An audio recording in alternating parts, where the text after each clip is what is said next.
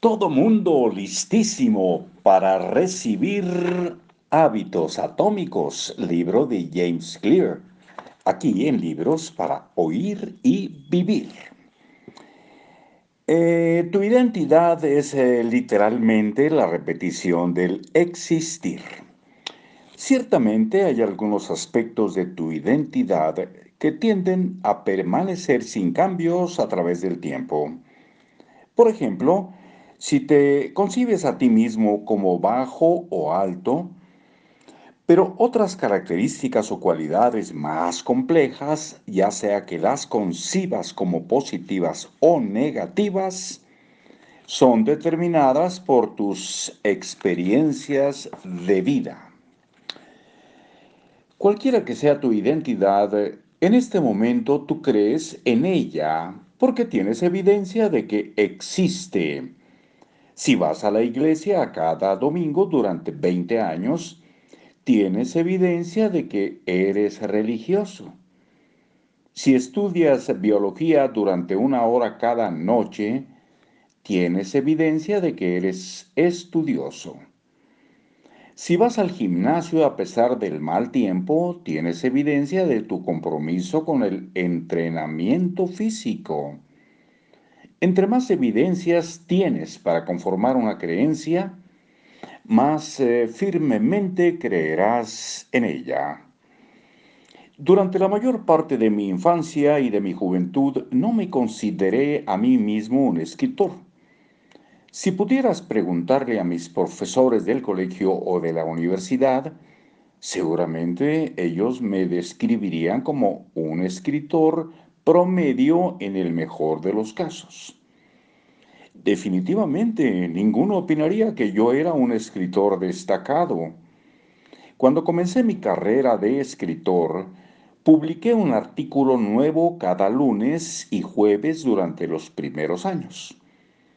Conforme la evidencia creció, lo mismo sucedió con mi identidad de escritor.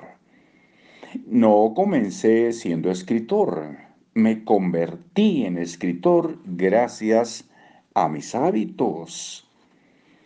Tus hábitos, eh, por supuesto, no son las únicas acciones que influyen en tu identidad, pero por virtud de su frecuencia, suelen terminar siendo las más importantes.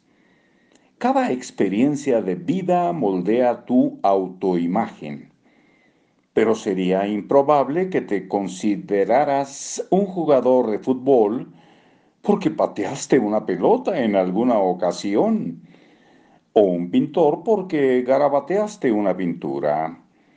En cambio, si repitieras estas acciones con frecuencia, la evidencia se acumularía y tu autoimagen comenzaría a cambiar. Los efectos de las experiencias únicas tienden a desvanecerse mientras que el efecto de los hábitos se refuerza conforme pasa el tiempo, lo que significa que tus hábitos contribuyen con la mayor parte de la evidencia que moldea tu identidad. De esta forma, el proceso de construcción de hábitos equivale en realidad al proceso de convertirte en la persona que eres. Esto se logra gracias a una evolución gradual.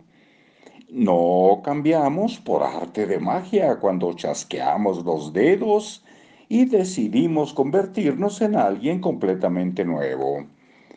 Cambiamos poco a poco, día a día, hábito a hábito, constantemente, pasamos por microevoluciones de nuestro ser.